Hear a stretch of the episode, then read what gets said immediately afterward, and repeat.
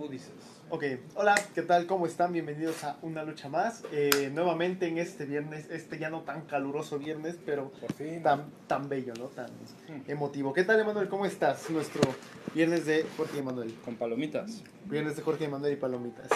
Sin Jorge porque se va a ir a, a visitar a los chicos de Avena, que traen un producto muy chido, una cultura muy interesante, son muy competitivos y estamos aprendiendo mucho de ellos y esperamos también compartir con los chicos de Avena nuestro core, que es la parte de la pasión, los videojuegos, La El- emoción, ¿no? trabajar con las emociones más, nada, más que nada más con el dinero o nada más con, con ciertas cosas, sino ese otro elemento que hace más rico, la sal que hace más rico a los negocios, al trabajo, a la vida laboral, profesional. Qué poeta vienes el día de hoy, Emanuel, déjame decirlo.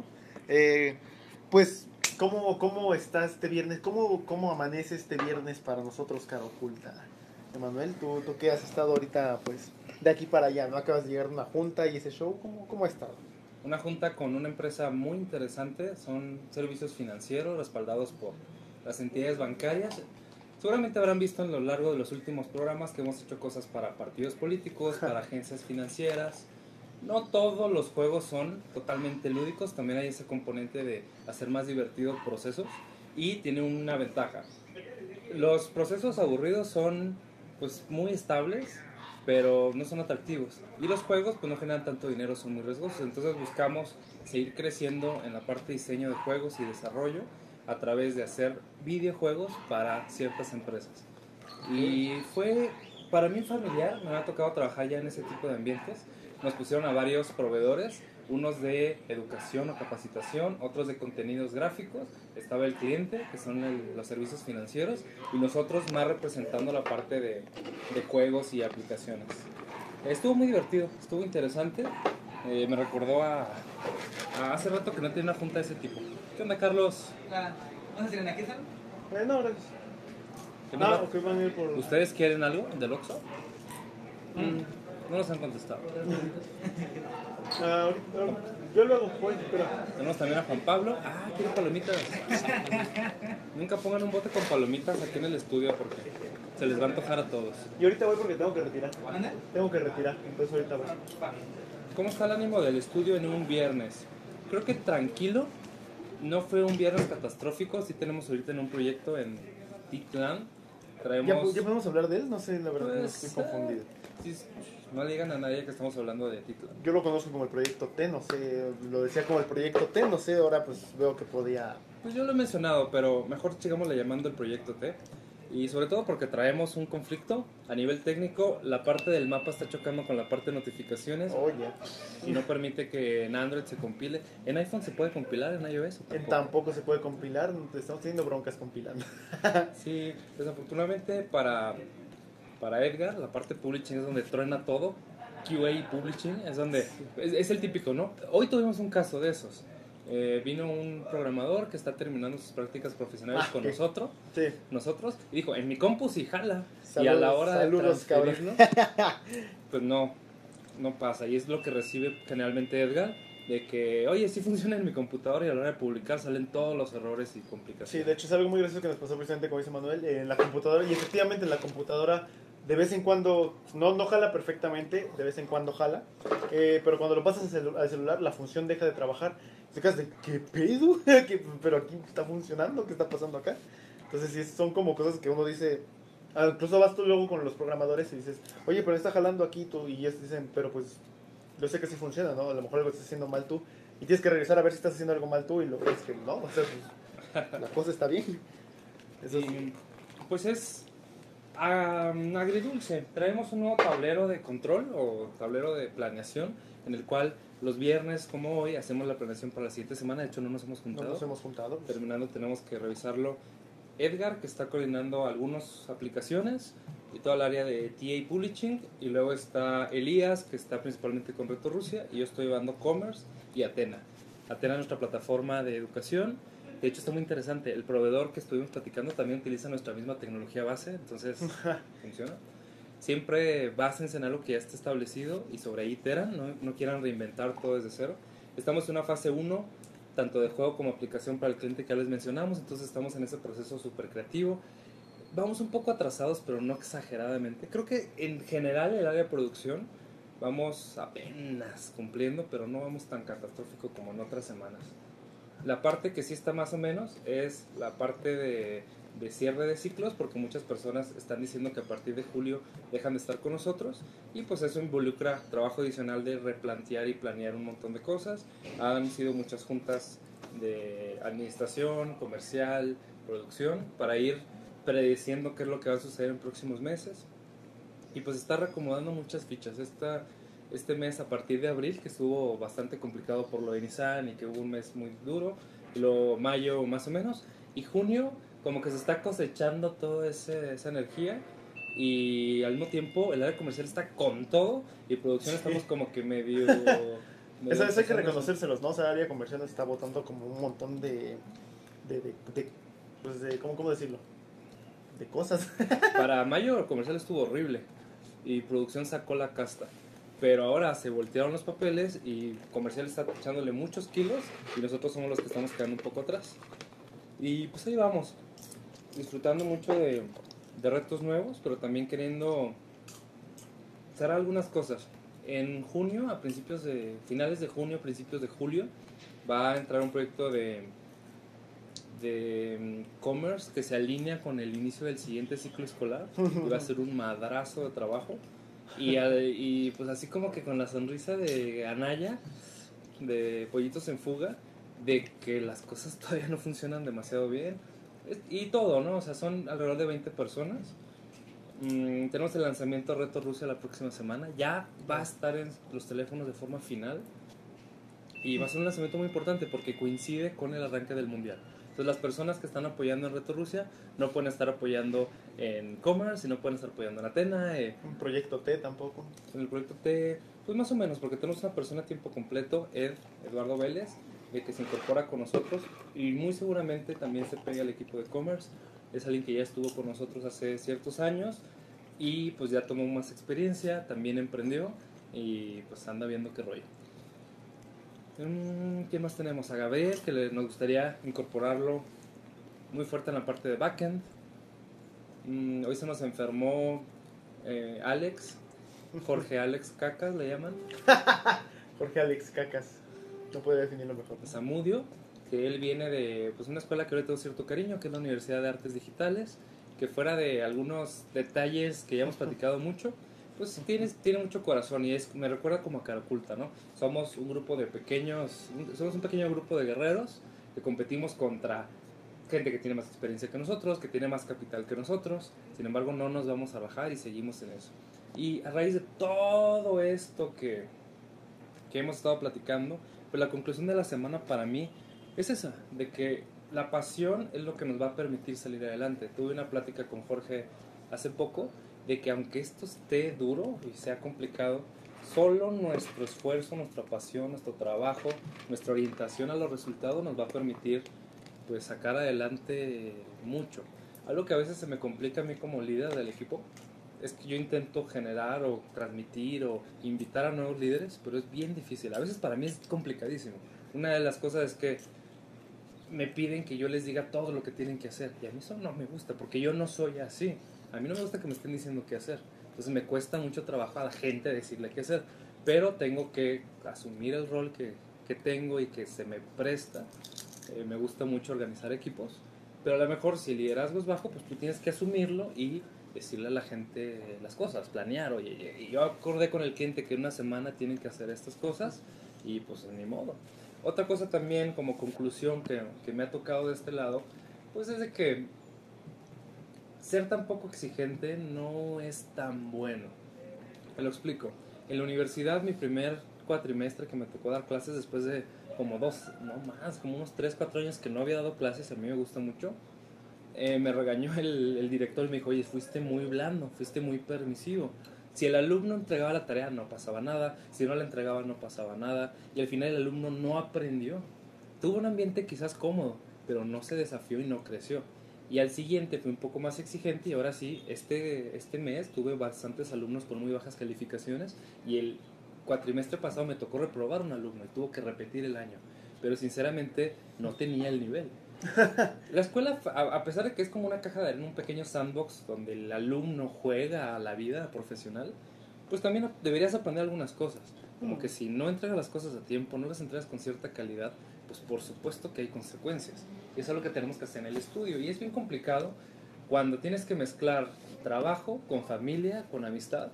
Y algo que yo ya como que tuve que asimilar es que va a ser muy difícil que mi equipo de trabajo me vea fuera de la relación de un jefe quizás. Porque por mi responsabilidad pues tengo que exigir resultados. O como cuando el papá te regaña y tienes 15 años y dices, ah, odio a mis padres porque no me quieren. Es una relación algo, algo así. Porque les importas, tienen que ser exigentes contigo. Y te van a odiar, ni Pepe. Y otra cosa que también tuvimos que como que asimilar, pues esa parte de, de dejar ir a las personas y cerrar los ciclos. Eh, con asumir o entender o asimilar de que los ciclos pues son de cierta cantidad de años. Las nuevas generaciones eran sus ciclos más cortos, más pronto. Eh, hay muchas referencias, hay muchos libros, hay uno que me gusta mucho que se llama Millennials en la, en la oficina. Los millennials son chicos que hoy en este año tienen alrededor de entre, varía mucho, pero 18 a 35 años, 20, 22 a 30. Pero bueno, las generaciones actuales que trabajan con nosotros, que están estudiando o acaban de estudiar, es una combinación entre millennials jóvenes o centennials viejos. Es una cosa muy rara. Entonces, pues, están explorando muchas oportunidades. Un caso, mi esposa en un año tuvo seis trabajos. Oh, sí. Entonces, al equipo de trabajo, pues claro que puede explorar muchas oportunidades. Ahorita estaba platicando con una de nuestras personas de arte y me dice es que yo nunca me había imaginado trabajando en videojuegos. Entonces estoy explorando esa oportunidad, pero también genera dudas e incertidumbre. Oye, Sí. yo les pregunto a todos, oye, ¿qué quieres hacer? ¿Cómo te gustaría ver? ¿Cómo te gustaría crecer en la empresa? Y me dice, pues no sé. Y es válido, realmente no, no se sabe. Y ayer Jorge me dijo otra cosa, oye, tú tienes, tú tienes, así por puros números, menor edad que yo. O sea, yo soy más viejo que tú y tengo, en esos 10 años de diferencia, yo he hecho más cosas. Eso es lo que me costó mucho a madrazos entenderlo. En mi primer trabajo formal que yo tuve, yo tenía ese, ese, ay, no sé si es un ego, o esa confianza, o esa forma de ser, y que decía, oye, pues yo sé programar muy chido, yo sé hacer muchas cosas, pero a mis 22 años que tenía una cosa así, pues me fue muy duro entender que efectivamente alguien de 30 o 40 años tiene mucha más experiencia que tú en muchas pequeñas cosas. A lo mejor sabes programar como nadie, o llevas 40 años programando, pero son esas habilidades sociales, ese trabajo en equipo, esas mañas, ese callo que te permite diferenciarte de personas que no lo han hecho. Entonces, una de las cosas así y que quería platicar en el programa de hoy Ajá. es la parte del fracaso. Al joven, a las personas de 25 años para abajo, por decir un número, les cuesta mucho la parte del fracaso. Un fracaso amoroso, el primer fracaso amoroso es lo peor, se quieren aventar del balcón. Como al quinto, más o menos como que ya no te duele tanto. ¿va? O las personas que se divorcian, al tercer divorcio ya ni te sabe. ya, ¿no? Y no, no lo quiero ver nada más la parte negativa Mm. sino que también ese ser más resistente emocionalmente, pues te permite superar retos que hasta son comunes. Dicen que 9 de cada 10 empresas fracasan, 9 de cada 10 proyectos fracasan, no son exitosos, vas a tener que escribir 10 libros para que al décimo uno medio venda, o incluso casos como Robio. Robio, la superempresa que desarrolla videojuegos, los pájaros enojados, que por cierto aquí tenemos uno. Bien, si no ubican a Robio, probablemente ubiquen a este mundo. Déjate el enfoco. Ahí está. Ellos hicieron 50 juegos, más o menos 50 juegos, antes que les pegara ese. Y ya casi iban a tronar. No sé si conoces a los güeyes de Kleptocats, a Hyperbird. Mm, sí. Ellos, el juego que les pegó fue el último. Pero entonces a veces pasa eso, cuando ya estás al borde de quebrarte, al borde de, de la desesperación, liberas tus presiones y dices, voy a aventarlo todo, y es cuando las cosas empiezan a mejorar. Yo lo veo en el caso de nuestra área comercial, hubo un mes malo y ya empezaron a acumularse las cuentas y todo. Le echaron todos los kilos y ahora están rebosantes y caen muchas oportunidades. Se, nos están acercando pues muchos clientes que apenas van a cerrar. De hecho, eh, antes, eh, perdón que te interrumpa, pero no voy a decir obviamente nada, ni nombres ni nada, pero, Pero Pepe, pero eh, gracias a Lalo Salva la Ciudad, pues no han descargado, descárguenlo, carajo. Eh, nos hablaron precisamente para, pues porque estaba el juego interesante y por ahí hay algo, ¿no? Que les interesó, eh, la idea, la- el concepto y pues... Pues, ¿qué, qué se puede Algo decir, como Lalo en otra parte del país. Exactamente, así, tal cual. Entonces está- está súper chido, ¿no? O sea, no sé tú qué... Sí, sí, escuchaste eso, ¿no? Me imagino. Sí, más o menos. No sé, bueno, a mí se me hace bastante padre. Y es ahí donde, pues, el mensaje motivacional de la semana estuvo chido. O sea, que pasen las cosas no depende ni del gobierno, ni de, ni de la situación. Depende de ti, de intentarlo, de no rajarte. Evidentemente rajarte con una astucia. No vas a intentar 40 veces lo mismo esperando que pasen cosas diferentes. Tienes que retomar lo que aprendiste a lo largo de los últimos meses o años y seguir intentando. Yo a veces no comprendo la mentalidad guerrera de, de los espartanos, nuestra mascota es el espartano, de que estás ahí, batalla, lucha, tras lucha, tras lucha, porque hay muchas personalidades. Hay gente que realmente es luchador, hay gente que es más acá, un perfil que lo ve de más lejos, pero como equipo, como grupo, hay que luchar mucho y es como algo que va en contra de la mentalidad mexicana. Es tranza para que avances, hazte güey, engaña a la gente y es más, bueno, a pesar de todas esas condiciones que a lo mejor no te gustan, sigue trabajando por lo que buscas, por lo que quieres. Y por eso hoy es viernes de pasión. Hoy estamos aquí gracias a la pasión que tenemos por vivir de lo que amamos. Porque siempre el camino fácil suena más atractivo. Oye, es que pudiera enfrente ganar el doble. Pudiera mm, las- por cinco años hacerme güey y no hacer nada y que me mantenga el gobierno. Ahora necesitas tener un porqué muy, muy, muy fuerte. O sea, ¿por qué es más atractivo estar en esta madre que es tan difícil que entrar a trabajar en un banco? Porque ya trabajaste en un banco y ya sabes que es una joda.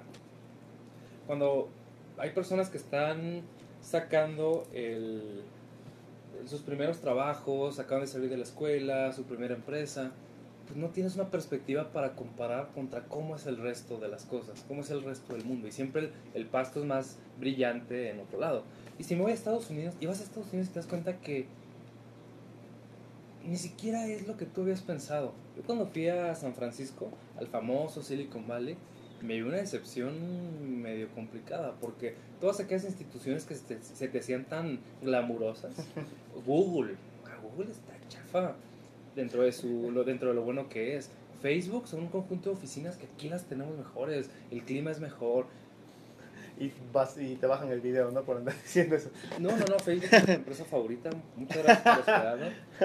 No, no, o sea, lo que refiero es que Sí, sí, sí. todo tiene lados buenos y malos. Y es una lucha muy constante que, que no sé si lo tenemos que sufrir tanto, pero sí lo tenemos que sufrir aunque sea un poco. No sé si supiste que hoy se, se murió, se suicidó Anthony Bourdain, ¿sí supiste? Sí, sí. Y para, por ejemplo, yo tengo, no lo, no lo conozco, no lo sigo, pero a mí me caló, yo estaba dando clase en la mañana y luego me avisa mi esposa, así súper triste, llorando, bueno, por mensajito, pero yo me lo imagino.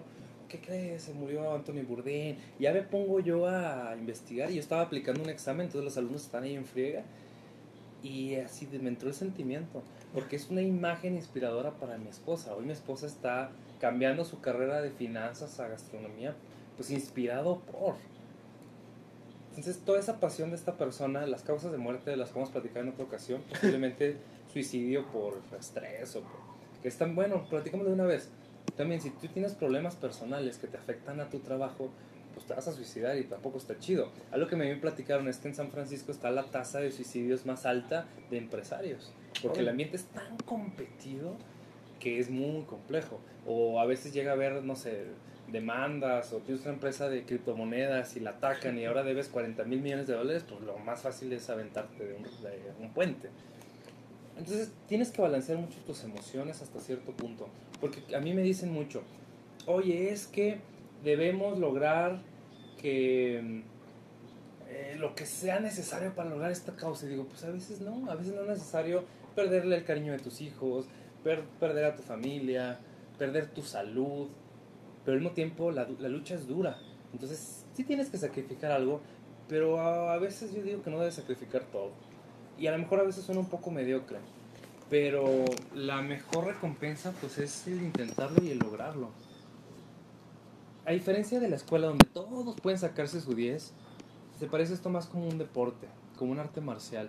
uno va a sacar el primer lugar y los demás tienen que disfrutar competir. Imagínate que hubiera, a, a lo mejor así suena, ¿no? Pero que hubiera 31 perdedores y un ganador. Pues esos 31 tienen que buscar una motivación para estar ahí. ¿Tú qué opinas? Sí, no, o sea, sí, sigue tú porque estoy, de hecho estoy escuchando ahorita. Es, Va, y otra cosa, a mí me gusta mucho, si sigues mi blog, eapl.mx y luego abajo Medium, este, cuando me vine hace un poco más de un año, de hecho tengo que volver a escribir porque no me he hecho ese hábito, em, puse una canción que me gusta mucho, que es The Kids From Yesterday de My Chemical Romance. está Hoy traemos la discusión de cuál nos gusta más, Green Day, My Chemical Romance, O Blink. Blink o 30 O- o Seconds 30 to Mars, 30 Seconds to pero Mars. es como que fue el, el caballito negro porque casi nadie le gusta. Es que ya eres leto. Hay una canción que me gusta mucho, Los chicos, los niños de ayer, que tiene mucha nostalgia. Y de hecho lo puse de... ¿Qué onda? Tenemos aquí a Hernán. Hola. Bienvenido Hernán. El mismísimo Locage dice hola. Por cierto, los invito a que agreguen, se agreguen su marquito de Sí, mi se- candidato. ahí sale, tú acércalo. Un poco más arriba. Mi candidato.com. Ah, no, ¿qué es? Mi candidato 2018. Mi candidato 2018. De hecho, sí pueden checarlo en Facebook y están los marquitos, ¿no? Me parece. Supongo. Quiero creer que sí, eh, ya están los marquitos. Varias personas aquí ya lo tienen, así que por- pónganselo ustedes también, ¿no? Algo que quiero agregar en el blog es una entrada, me gusta mucho Quora, si no lo conoces te recomiendo que lo uses. Ellos tienen como un algoritmo de Machine Learning que entre más leas de algo que te gusta, más artículos te va a recomendar. Empiezas a leer de programación y te mete programación. Lees de farándula y te mete farándula. Entonces me está metiendo muchos de programación que se me hacen súper chidos y aparte de negocios. Y me llega un resumen diario, semanal o algo así. Y me quedo picado porque son noticias muy, muy interesantes, bueno, artículos o, o comentarios. Mira, aquí hay uno de que me gusta mucho, que si tú estás pensando abrir un estudio, ser freelance, vivir de tu pasión, me gustaría que lo checaras. Son como unos puntos que es importante recordar o, o a veces en momentos duros decir, bueno, estoy haciendo esto por esto, con esta guía, con este camino. Mira, ahí van. Nota. Dale. Advertencia, esto pudiera no funcionar para todos y muchos emprendedores tradicionales pudieran estar en desacuerdo, pero al menos yo sí los comparto y se los recomiendo. Número uno, tener una gran o enorme pipeline o caminos o formas de productos y compañías. Entre más empresas tengas, entre más tengas diversificado tu riesgo, entre más productos tengas, hay la posibilidad de que uno pegue y los otros no. Y ahí lo que contra lo que se compara este emprendedor es que muchas personas a veces dicen, es que tengo un juego, le voy a apostar a este juego todo mi dinero, voy a apostar la casa, o voy a escribir un libro, o voy a dedicarme a este trabajo, o voy a dedicarme a este camino profesional. Cuando lo que te permite diversificar el riesgo es tener varias opciones. Y a veces me dicen, oye, ¿por qué das clases en la mañana? ¿Y por qué estás en CAO? ¿Y por qué eres miembro de dos aso- asociaciones civiles? ¿Y por qué eres voluntario en las noches? Porque esa diversidad de actividades me permite estar lleno en muchos aspectos. La parte de dar clases me llena mi, mi, no sé si es ego, pero mi parte intelectual, la parte de trabajar me llena mi, mi parte profesional y la del voluntariado me llena mi parte social ¿De qué eres voluntario? de un chorro de cosas. Desde igual dar clases a personas de, de escasos recursos o a veces asociamos, bueno, damos eh, mentorías para emprendimiento social. No sé, por ejemplo, voy a decir un caso. Chicos tarahumaras que quieren eh, aprender a hacer una empresa y les damos las asesorías sin costo, por ejemplo. Y bueno, pues prácticamente ten muchas cosas que hacer. No te enfoques nada más en una. ¿no? Algo que yo también intento hacer, aunque a veces siento que se me acaba el tiempo, es tener una excelente relación con mi esposa, dar lo máximo las 6, 8, 10 horas en el trabajo, dar lo máximo en la parte de educación. ¿no? Originalmente yo cuando había salido de la escuela, o bueno, durante mi educación profesional, yo tenía como un triángulo que dije, oye, quiero dedicarme a salud, a educación y entretenimiento. En teoría la salud es algo que se necesita para vivir, y en teoría hay mucho dinero, pero ya cuando lo viví, lo trabajé, dije, esto está muy feo, no está tan padre. Eh, son ambientes muy gachos los de, los de salud. Reemplacé lo de salud por eh, industria. Entonces aprendí a trabajar en la industria, que que platicamos ya en el programa anterior, que la diferencia entre industria y hobby, pues es muy marcada, ¿no? A lo mejor el hobby es, ya lo hemos platicado, aquello por lo que tú pagas por disfrutar, ¿no? Quiero ir a correr un coche, bueno, te cobran el coche, te cobran eh, la gasolina y no ganas nada. ¿va? El extremo contrario, ¿cuál sería? Ser un corredor profesional de coches y estar en la Fórmula 1, etcétera, y lo ya ganas por patrocinios, pero tienes que est- estar entrenando diario y sacrificas cosas por ir a competir. Un término medio podría ser soy un freelance. De vez en cuando soy un Uber, ¿no? Me, mi tiempo libre me pongo a manejar y me pagan. ¿no? Eh, aprovecho rápido, más, este, Jorge nos manda saludos. y Hola Jorge. Liliana Zapata también nos manda saludos, nos manda una manita. Hola, Mi- hola Miriam, qué bueno que estés aquí otra vez con nosotros. Hola Miriam, Qué esperemos gusto. que te guste el programa. Estamos platicando de la pasión como mecanismo y como recurso indispensable para sacar un estudio de videojuegos adelante y tu vida profesional y, tu, vida, en general. No te suicides como Anthony Bourdain. Eh, yo ahorita me, me despido un momento porque tengo que ir a subir unas cosas porque pues la pasión me dice vete a subir esa, esa aplicación. No, qué apasionado, ¿eh? ¡Qué No, no, no. apasionado! No, eh, me despido y los dejo un rato con Emanuel. Yo sé que... Va, ¿Quieres que yo cierre? Pues sí, por favor. eh, Vale. sí, no, no creo que tengas problema. Bueno, me despido rápido. Eh, espérenlo, ¿no? Porque esta publicación va a ser para ustedes, más que nada. Para nosotros también, pero sé que a ustedes les va a gustar bastante, ¿no? Estamos, estamos trabajando en publicaciones de Reto Rusia. Si ustedes saben qué es, qué es Reto Rusia, si no lo saben, pues, pues van a verlo pronto, ¿no? Pueden visitar nuestra página también en Facebook y checar más o menos cómo va la onda, ¿no? Y pues nada, les mando un saludo motivacional de aquí hasta el de este viernes. Espero que terminen esta semana con todos los, ¿cómo decirlo? Con todas las ganas, ¿no? Con toda la, la actitud y que el lunes le empiecen, pues, chido. Yo, yo me despido, de aquí al lunes nos vemos y pues los dejo en buenas manos. Manuel, por favor. Bueno, continuamos. Eh, ¿Dónde veo las personas que están? En Facebook. En Facebook de Caro Oculta. Ah, ok, perfecto. Ahí, si tienes alguna pregunta, por favor ponla em, y la voy a ir checando en mi teléfono, ¿va? Bueno, estamos platicando de, a diferencia del emprendimiento tradicional o de cómo te dicen las escuelas que van a hacer los negocios, etcétera.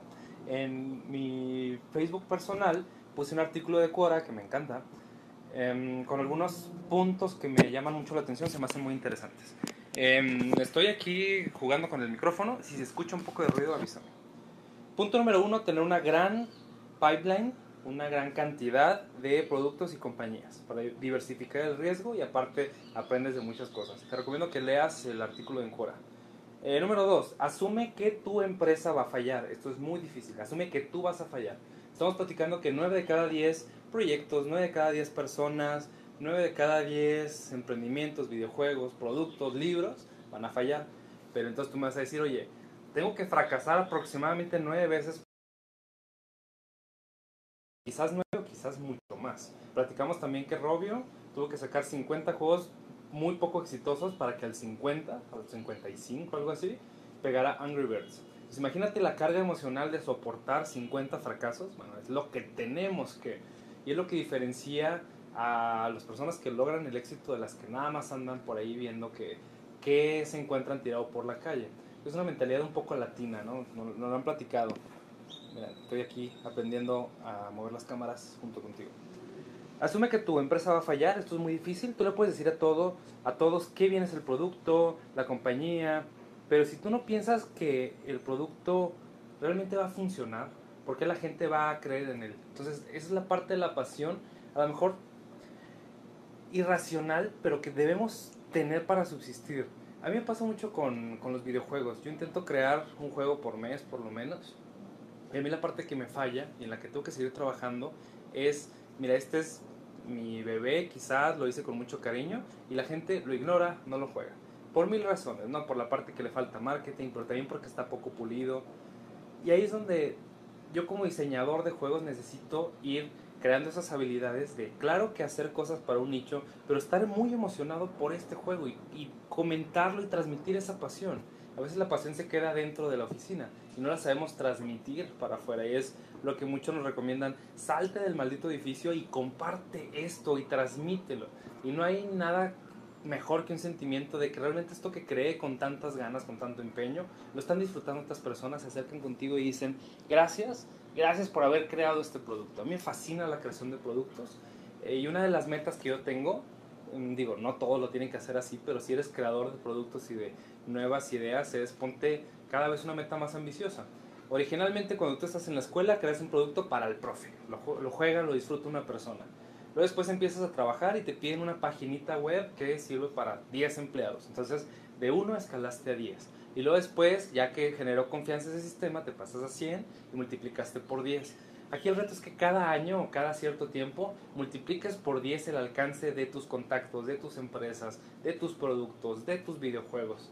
Es muy crítico esto y no lo digo nada más por relleno, por teoría, porque las, la diferencia entre esas empresas escalables, esas empresas de exponenciales, a diferencia de los crecimientos lentos que había en, incluso antes de la revolución industrial y un poco más acelerados en los años 1800, 1900, 2000, es que por tecnologías de la información ya tenemos la capacidad de generar un producto que, al menos en un golpe de suerte, de pico tenga un millón de usuarios y después a lo mejor se muere, pero puedes llegar a muchas personas.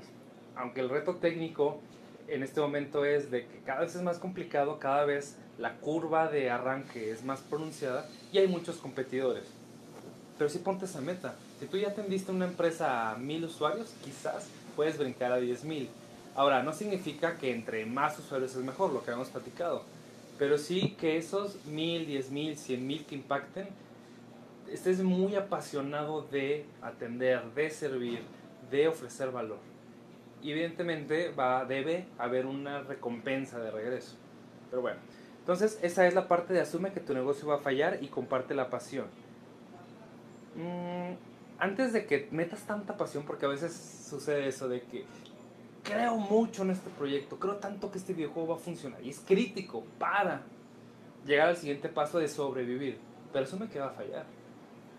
Ten ya preparada la emoción de que aunque le eches todo tu empeño, a la gente no le va a interesar, las circunstancias no se van a dar, pero tú vas a dar tu máximo.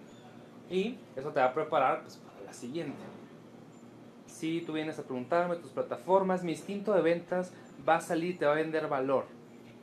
Pero sé que probablemente no lo vas a querer y sé que seguramente no le va a dar el valor a todos y no se va a llegar a ese famoso punto de equilibrio, etcétera, pero no importa, no debe importar.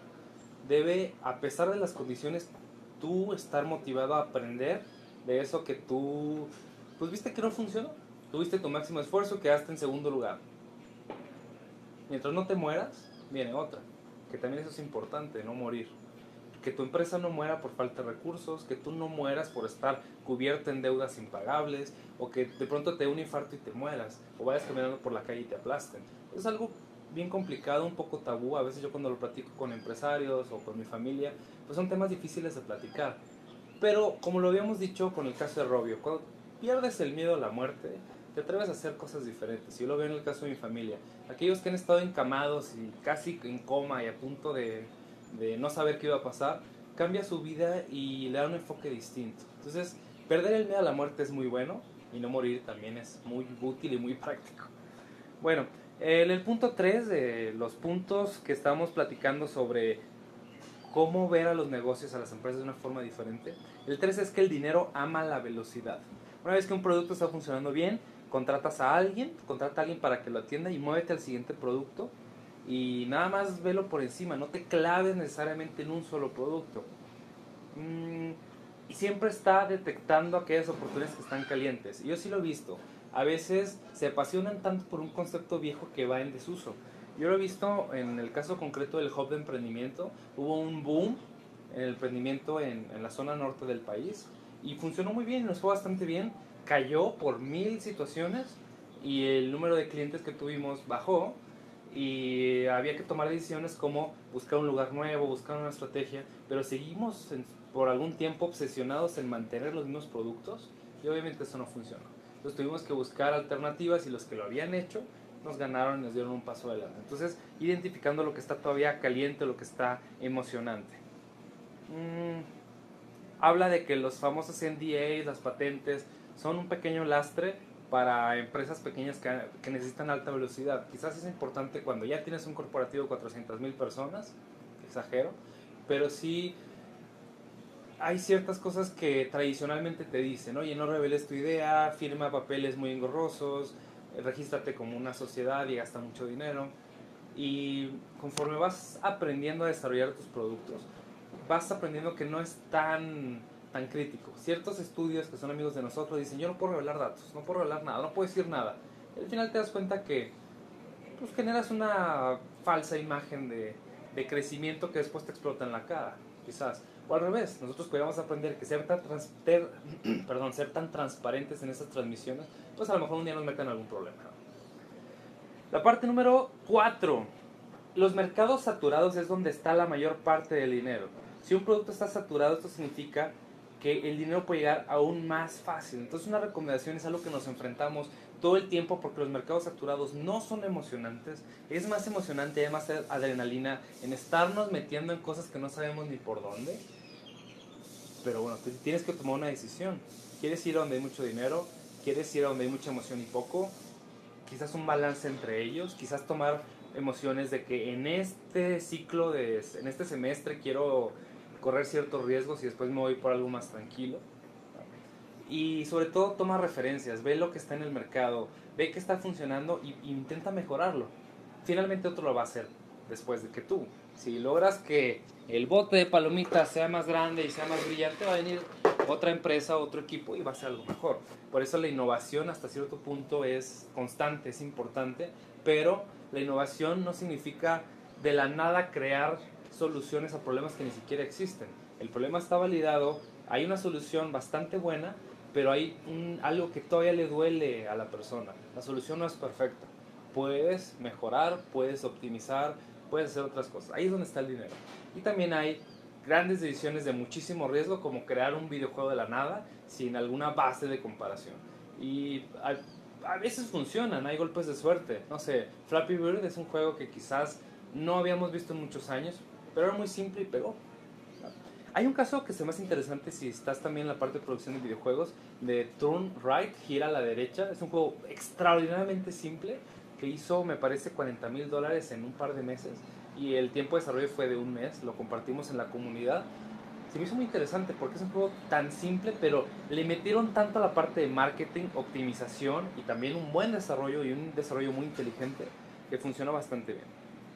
Punto número 5, súper debatido, nos lo critican constantemente a cara oculta, pero yo que lo he vivido, digo, creo en este punto.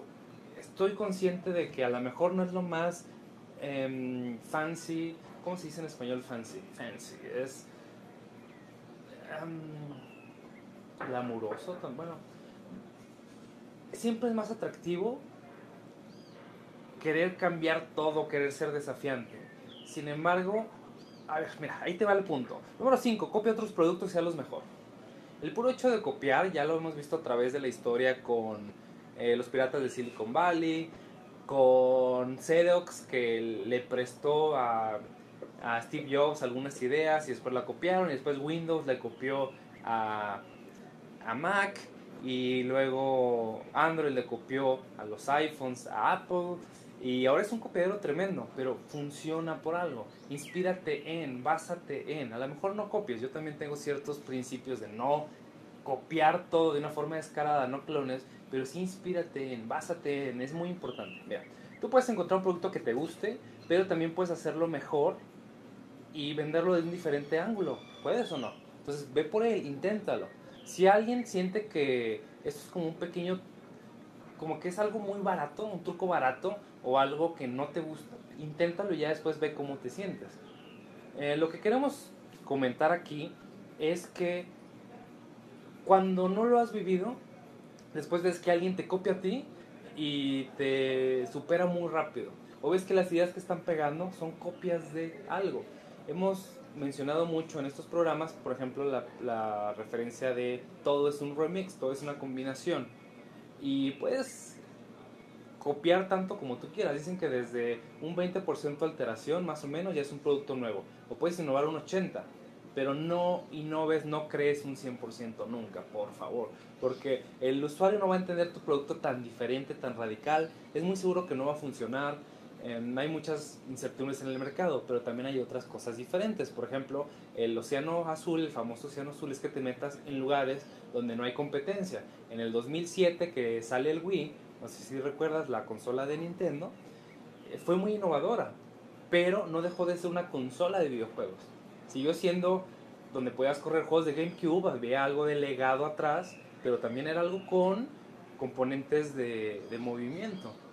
Entonces fue una innovación muy diferente, pero sigue siendo una consola de videojuegos. Y hoy el Switch, por supuesto que lo superó, porque aparte de esas ventajas, tiene todo lo que tenía antes, además una tableta móvil y los controles de movimiento, y tiene el Labo, que es muy interactivo. Entonces sigue Nintendo sorprendiendo en ese océano azul, porque hay gente que tiene el PlayStation o el Xbox, pero aparte tiene un Switch.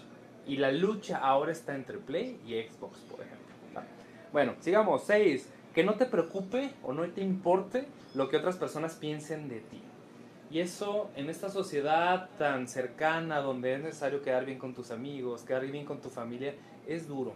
Para mí ha sido, pues, que ya mi familia no me permita, no me permito que mi familia me genere un sentimiento negativo sobre lo que amo hacer, sobre mi trabajo, sobre mi tiempo.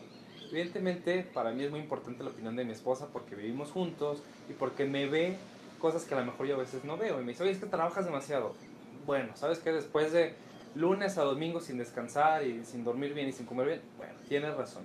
Pero fuera de eso, em, sobre todo allá afuera, tus competidores, tu equipo de trabajo, lo estamos platicando. A mí ha sido muy difícil de que yo tuve que asimilar que mi equipo de trabajo no son mis amigos, mis socios no son mis amigos, mis, mis clientes no son mis amigos. Hay una relación de amistad, hay una relación de cosas en común y necesitas un ambiente amistoso, amigable, pero no son tus amigos de toda la vida, porque cuando hay situaciones profesionales, siempre te enfrentas entre pierdo un amigo o pierdo un compañero de trabajo. Entonces es mejor tomar esa separación, ser muy profesionales y decir, esta persona, me encanta la relación que tengo con él, pero no es un amigo. Y yo tengo esa frase de que no hagas eh, negocios con familia y con amigos, porque finalmente va a haber un problema por ahí. Pero sí ten un ambiente amistoso, ten un ambiente de escucha, pero que no te importe todo lo que digan de ti. Si tú tienes que definir tu camino claro, tu camino enfocado, evidentemente no significa deja de escuchar allá afuera. Sé muy selectivo en lo que escuchas y sobre todo bloquea los sentimientos negativos a lo que te dicen. De que, ah, tu negocio no sirve, tu empresa no tiene rumbo, las cosas van a salir muy mal, tú eres un mal jefe, tú eres una mala persona, tú eres un mal profesional. Eso no sirve de nada asimilarlo. Lo que sirve es decir, bueno, tengo muchas cosas por mejorar. Si te dicen, oye, vas directo al barranco porque estás tomando esta mala decisión, hay que también saber escuchar, no ser demasiado terco y a veces es muy complicado. Pero bueno, una combinación entre ser muy inteligente en lo que escuchas y ser muy emocionalmente estable eh, y emocionalmente inteligente para bloquear los malos sentimientos y dejar que te afecten en tu vida. Eso es trabajo de muchísimos años. Hay gente que lo hace mucho mejor que yo, siento. Pero es algo que se va desarrollando. Yo creo que hasta el último día de tu vida va a ser cuando sigas creciendo en esa parte. Ok, tenemos el 7 que es si un concepto o producto hace dinero sin lastimar a nadie, invierte en él. Sin lastimar a nadie. ¿Qué significa? que mientras mi producto, mi concepto no lastime a alguien físicamente o le cause un daño emocional, esta persona que nos da la recomendación, yo invierto en esa industria. Hay muchas industrias en las cuales no me gusta estar y es algo muy personal. Yo también comparto mucho eso. Parte de dar valor implica crecimiento económico, crecimiento personal, no dañar a alguien. Y a veces nos toma ese tipo de, de decisiones éticas, de oye, necesitamos un producto para que la gente sea más adicta al uso del celular. Mm, Tomamos la decisión con mucho cuidado, porque cuando sabemos que hay un daño físico o un daño emocional muy intenso, al final todas esas consecuencias, el famoso karma te lo cobra, siento yo. Eh, número 8. Trabajar, concentrarse, esforzarse 24-7 horas al día, 24 horas al día, 7 días a la semana, es tonto. Diviértete. Y aquí dice, por ejemplo, la persona que hace la recomendación, yo trabajo 8, horas al día, acostumbrado a trabajar 24 horas al día con mi equipo pequeño, estaba estresado todo el tiempo, ahora paso tiempo con mi familia, amigos y disfruto la vida. Antes yo solo estaba haciendo dinero y no tenía tiempo para gastarlo. Y yo tengo ahora una oficina en Dallas, en el- donde está el Banco de América, la torre del Banco de América, y trabajo con 40, 50 personas y voy, vengo, viajo, trabajo. Y es parte de, de uno de mis objetivos personales. Poder viajar, poder dejar los sistemas de la empresa para que pueda irme un par de semanas y no hay ningún problema. Es necesario en la vida disfrutarla. Como te digo, es mucho esfuerzo, mucho trabajo, pero no tiene que ser durante 40 años de tu vida. Hay muchas filosofías, una de ellas que se me muy interesante, aunque es complementaria o contrastante a las empresas americanas, por ejemplo, de que, no sé, Mark Zuckerberg a los 24 años empieza su empresa y se muere en su empresa y le da un infarto y nunca disfrutó la vida. Hay otra perspectiva que dice que tú trabajas durante 40 años, por ejemplo, y los últimos 20 o 10 o 20 te retiras y ya empiezas a disfrutar la vida cuando estás todo cansado, con osteoporosis y nunca disfrutaste tus hijos. Varios de mis familiares me han dicho eso. Oye, yo me enfoqué tanto en mi vida profesional que nunca tuve tiempo para atender a mis hijos. Hoy son drogadictos o hoy tienen una complicación muy fuerte y pues no estuve en los momentos más importantes para mi familia yo creo que es algo muy personal. Hemos platicado las teorías de los tres vasos. Hay gente que le importa mucho su círculo social, su círculo económico y su círculo intelectual. Cada quien toma sus decisiones. Al menos para mí, intento estar lo más balanceado posible. No es posible, o sea, no es absoluto. No puedo estar eh, súper bien en tener todo el dinero que quisiera, tener todo el desafío técnico intelectual que quisiera. A veces hay que hacer cosas muy aburridas. Y la parte social, pues es estar bien con mi familia, verlos diario, atender todo el tiempo que mi esposa quisiera que estuviera. Pero dentro de ese desbalanceo, tienes que estar relativamente satisfecho. Porque si no tienes dinero, no tienes amigos, no tienes soporte y no estás siendo productivo, no te sientes bien con lo que haces, es, es, bien fácil que el ambiente te jale. Hablamos de Anthony Bourdain, por ejemplo, no sabemos si tiene alguna situación personal, familiar, creo que tuvo problemas de adicciones y de depresión. Como te lo había dicho, o sea, en, Silicon Valley es el mayor número de suicidios en empresarios, en profesionales, por lo exigente que es. Entonces, chécate varias alternativas. Me gustan mucho los libros de 42 Signals, de Basecamp, 43 o 42. Bueno, no sé, el caso es de que esos libros representan ellos su forma de hacer negocios de una manera distinta a la que tradicionalmente vemos. El famoso corporativo, Televisa, Vitro, Cemex, que son empresas relativamente familiares, aunque ya han salido a bolsa, que tienen ciertos procesos que dices, mm, quizás no queremos ser así queremos tener un equipo compacto, como te digo, no somos amigos, pero tenemos un ambiente muy amistoso, de mucho crecimiento profesional. Y algo que platicamos es que los mejores jugadores atraen a jugadores igual de buenos que ellos. La gente mediocre generalmente atrae a gente, pues, mm, con menor potencial que yo porque me puede quitar el puesto, ¿no? Pero cuando tú estás en lo más alto, vas a buscar gente que esté igual de bien que tú, gente mejor que tú incluso oye, yo soy muy bueno en finanzas, pero tú eres muy bueno en ingeniería y tú eres muy bueno en administración. Y se hacen equipos muy sólidos, muy firmes de crecimiento profesional continuo. Y bueno, número 10. A mí me fascina mucho este. Eh, se me hace complicado por la parte de la sociedad. Número 10. La salud, tu salud es tu riqueza. Platicamos de la parte intelectual, la parte social, la parte económica y hay un vaso que no se menciona, pero para mí es importante, que es la salud. Sin salud no puedes ver a tus amigos, no puedes trabajar y no puedes ser productivo. No puedes disfrutar la vida si no tienes salud. Y la salud es algo muy aleatorio. Em, podemos decir que caminas por la calle y te atropella. O de pronto tienes una enfermedad que nadie te había detectado y te da un infarto. O, como a mí, me salieron piedras en los riñones por mi dieta, por mis hábitos, por genética, por lo que quieras, y tuve que estar encamado 3, 4 días pero también puedes tomar ciertas acciones que mejoran tu salud. A mí me lo dijo mucho un mentor que, que tengo.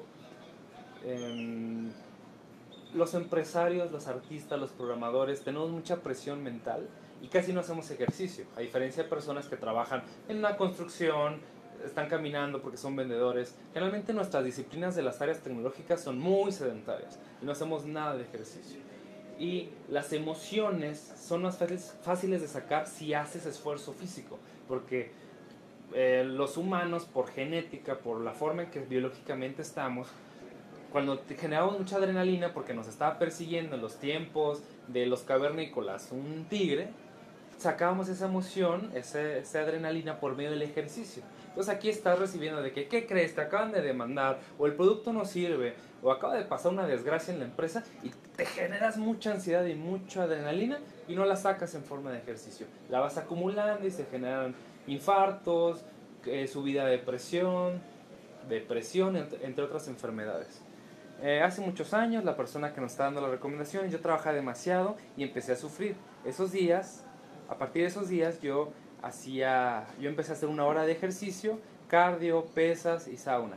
Ahora no tengo estrés, tengo mucha energía e intento hacer ejercicio en todo el momento e incluso comer mejor. Es, es bien fácil, estás gordo, tienes que cambiar tus hábitos. Estás estresado, estás deprimido, estás presionado, tienes que buscar formas diferentes. Ya platicamos que hay cuatro vasos, lo repaso. La parte de la salud, tu contenedor, tu vaso de salud, tu vaso intelectual, que te sientes desafiado, te sientes emocionado desde crear un producto tecnológico o cocinar o pintar. La parte social, que es con las personas que tú quieras, puedes tener 40 mil amigos o puedes tener dos personas en tu vida, pero que estés bien con ellos. Y también la parte económica, tener la confianza, la seguridad que todo eso, tus amigos, puedes ir a cenar con ellos sin que te duele la parte económica, tu profesión te da para el tipo de vida que buscas, que aspiras. Entonces esos cuatro son muy importantes en el, en el camino y por eso el tema de hoy es viernes de pasiones. Es necesario que esas pasiones se alineen a esto. Ves a tu familia nomás por puro necesidad, trabajas por necesidad. No, necesitamos diferenciarnos de los demás por medio de la pasión. Personas que hagan el mínimo hay muchas. Personas que den el máximo por su crecimiento personal, profesional, por dar valor, por sentirse útiles en la sociedad, porque al momento de su muerte digan, va, hice cada minuto de mi vida le di cierto valor y me siento pleno, me siento contento. Esa es la pasión para mí. ¿Va? ¿Cómo ves? Vamos a ver si hay alguna pregunta por acá, porque la verdad no he estado viendo a sus preguntas. Espero que este programa te haya gustado. Hoy es viernes de Jorge y Emanuel sin Jorge. Me siento como en otro rollo cuando no iba a dar Ramones. Em, vamos a ver, mira. Eh, perfecto, tres personas. Ay, y si me bajo el volumen. Casi una hora. Ya voy despidiendo para ir cerrando la semana con todo. A ver, Jorge me manda un hello. Hola, Jorge. Jorge Suárez. Hola. Asume. ¿Será awesome? Dime los nombres de tus juegos para descargarlos. Hay un montón. Caraoculta.com, cara con K, oculta con K. Y en la parte de portafolio los puedes encontrar en Play Store y en App Store. O sea, en la tienda de Google, Android y en la tienda de iPhone, iOS. Mete cara oculta y salen un montón de juegos que tenemos. Em, también tenemos en Steam Trigger Runners y otros tantos más por ahí. ¿Dónde están tus juegos? Ya lo mencionamos, algún sitio web caraoculta.com. Excelente comentario. Tienes que establecer una diversidad de enlaces para enriquecerte. Es, es, muy, muy importante. En la parte de inversiones te enseñan que no puedes poner todos los huevos en una misma canasta. Es muy importante diversificar y es parte de ello, como lo mencioné hace un rato, pues que tengo varias empresas, tengo varias inversiones, tengo ciertas acciones por ahí, tengo dos aso asociaciones civiles que mientras una a lo mejor está sufriendo, la otra pues está creciendo también, ¿no? Um, no soy tan fan de eso, de tener muchos trabajos, de hecho ni de tener uno, tener un, uno es irracional, pero tener varios trabajos, no sé, no me convence. Prefiero esa filosofía de haz que las cosas trabajen por ti en lugar de trabajar demasiado, no sé. Y por último, haz cosas variadas. Por ejemplo, la parte de dar clases es muy diferente a lo que hacemos aquí en Cara Oculta. Aunque tenemos un módulo de educación, no somos una empresa de educación y eso me permite complementarme y crecer como persona. Eh, acabo de llegar, hola, ¿y por qué Viernes de Pasión? ¿Cómo crees que se puede llegar a, satisfa a satisfacer lo social, laboral? Y Handy Vargas nos está viendo. Hola, Handy Vargas. Eh, ¿Cómo crees que se puede llegar a satisfacer lo social? Cierro con esa pregunta y terminamos la transmisión de hoy es bien complicado. Nosotros tenemos un hub de emprendimiento en el norte del país. Lo puedes ver u h u b de bueno uju.mx.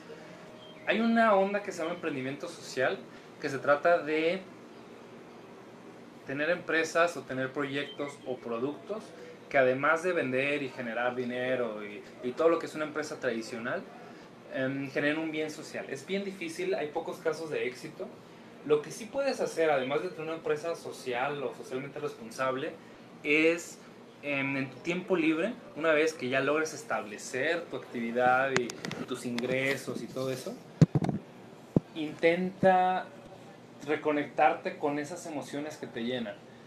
no sé, dar clases en una escuela de bajos recursos, quizás te conecta. O dar cabida en tu negocio a cierto tipo de personas. Un caso muy concreto, de hecho la invitación si no estás viendo de videojuegos, es que este, este fin de semana o el próximo va a haber un, un Game Jam, un fin de semana para hacer videojuegos con tema de inclusión. Y van a aceptar a personas con, mm, válgame si es la palabra correcta, con discapacidad, con capacidad diferente. Van a, a tomar en cuenta, además de ir a los mercados masivos, que yo asumo que la mayoría de las personas no tienen discapacidad o tienen discapacidad en muy pequeño grado, aquellas personas que no pueden ver, no pueden caminar, no pueden tomar un control de videojuegos, entre otras muchas, em, también es importante dedicarle cierto tiempo. No es económico, no se trata de eso. Los famosos libros de Robert Kiyosaki, Padre Rico, Padre Pobre, dicen que debes destinar cierto porcentaje a la caridad, porque es ese karma que se te regresa. Generas en tu corazón, en tu mente, la posibilidad de ayudar a los demás. Y eso tarde o temprano te genera oportunidades. Y no todo es dinero, no todo es eh, apariencias, no todo es un ambiente desafiante. También tienes que, como de- lo dijimos, disfrutar de lo bueno de la vida. Tengo mucho dinero, ¿y ahora qué hago con él? Lo comparto, lo multiplico. Digo, suena un poco más altruista, tampoco yo me voy en el extremo religioso de tienes que donar obligatoriamente tanto porque así lo marca un precepto. No va por ahí, sino más bien comparte tu tiempo, comparte tu vida, comparte tus emociones, comparte tu dinero si así lo quieres, con, em, con esa responsabilidad social. Ahora, no sé si tu pregunta iba por lo social de, de sociedad o de sociedad socialmente responsable, si va más por la parte social de convivir con otras personas, aprende a buscarte el tiempo y aprende a establecer límites en tu en cada cosa. Ponte límites en el trabajo. Yo me permito nada más trabajar 10 horas diarias, porque los límites son sanos. Los límites, los constraints te permiten ser más eficiente. El trabajo y la vida y la sociedad y los compromisos son como gas. Ocupan todo el espacio posible. Si tú lo permites, el trabajo ocupa todo tu tiempo. La familia ocupa todo tu tiempo. Tus preocupaciones ocupan todo tu tiempo. Entonces ponle limitaciones. Yo voy a ser eficiente en las 10 horas que tengo para trabajar. Yo voy a dedicarle 3 horas de mi tiempo a mi esposa al día, por decir algo. No, mejor no. También 6 horas porque no me pega. 6 horas al trabajo, 6 horas a la familia y 6 horas a tu salud, a descansar, a tus proyectos personales. 6, 6 y 6 son 18. De 24. Pues más o menos te alcanza para vivir, ¿no? Es complejo, sobre todo cuando hay sorpresas y no tenías un ahorro lo que sea. Pero lo que sí es importante de esto es ponte limitaciones y oblígate a hacer las cosas. Así como te obligas a trabajar como loco, oblígate a atender a tu familia y obliga a atender tu salud. No es tan motivante, no es tan fácil, pero la disciplina te ayuda a lograr cosas que personas sin disciplina pudieran lograr. Y los límites, aprende a vivir con límites. Eso es algo muy importante. Conócete a ti mismo en el sentido de soy muy bueno en esto, soy muy malo en esto. Conozco mis limitaciones, las estiro al máximo, pero hago lo mejor que tengo con estas limitaciones físicas, mentales, sociales, geográficas. No puedes, a pesar de tener esas limitaciones, decir, no tiene los elementos. Tienes que demostrártelo. Y es lo que voy en la parte social. Demuéstrate que puedes convivir bien con tu familia. Hay ese famoso dicho mentalidad social de que, ah, lo hice cuando era muy tarde. Tuve tanta oportunidad de convivir con tal persona y se murió. Hoy en la mañana mi esposa me dijo que quería ir a ver a Anthony Bourdain y pues no se dio. Bueno, eso es un caso aparte. Pero si tú tuviste la oportunidad de comprar el boleto para ir y no, se, no lo hiciste, ahí sí estás quedando mal tú. Y tú eres el único responsable y duele. Duele ser responsable de tu vida, duele que tus decisiones afecten a tu futuro. Pero es parte del crecimiento personal, es parte del crecimiento profesional. ¿no? Vamos a ver si hay alguna otra pregunta, si contesté todo, si todavía me, me están viendo ya me mandaron a volar. Ok, parece que quedan dos personas. Hay preguntas, no hay preguntas. Hay tres personas ahora. Muchas gracias por vernos en un viernes de eh, Manuel nada más. Déjame prenderlo yo. Y pues no hay más preguntas. Así que, siendo las 8 de la noche en Guadalajara, Jalisco, México, te agradezco mucho. Algunas pequeñas cosas del cierre de la semana es que ya hace mucho menos calor. Estamos lanzando un montón de proyectos. Chécanos diarios. Si este programa te gustó, venos, velo cada viernes más o menos entre 6 y 7 de la tarde. Lo grabamos en vivo. O velos grabados y déjanos tus comentarios en las distintas páginas. ¿Te gustaría verlo en, bueno, escucharlo en podcast? Mándanos un comentario. Es muy importante para nosotros que todo esto que platicamos llegue a más personas y nos ganemos tu confianza como una empresa, un grupo de personas, individuos que queremos compartir lo divertido y difícil que es vivir lo que amamos y buscar esa lucha por tener una vida plena, una vida económicamente estable y todo lo que quieras, ¿va? Entonces, gracias por estarnos viendo, gracias a las cuatro personas que se aventaron casi una hora de programa con nosotros. Este es un reality show, un, una plática que hacemos todos los días, distintas áreas. Los viernes nos toca la, al equipo de producción y comercial y los líderes de, de Cara Oculta para platicarte esas decisiones, esas experiencias, esos pensamientos que salen de estar muchas horas al día pensando en este asunto. Entonces, gracias por estar con nosotros. Yo los dejo. Sean felices. Y.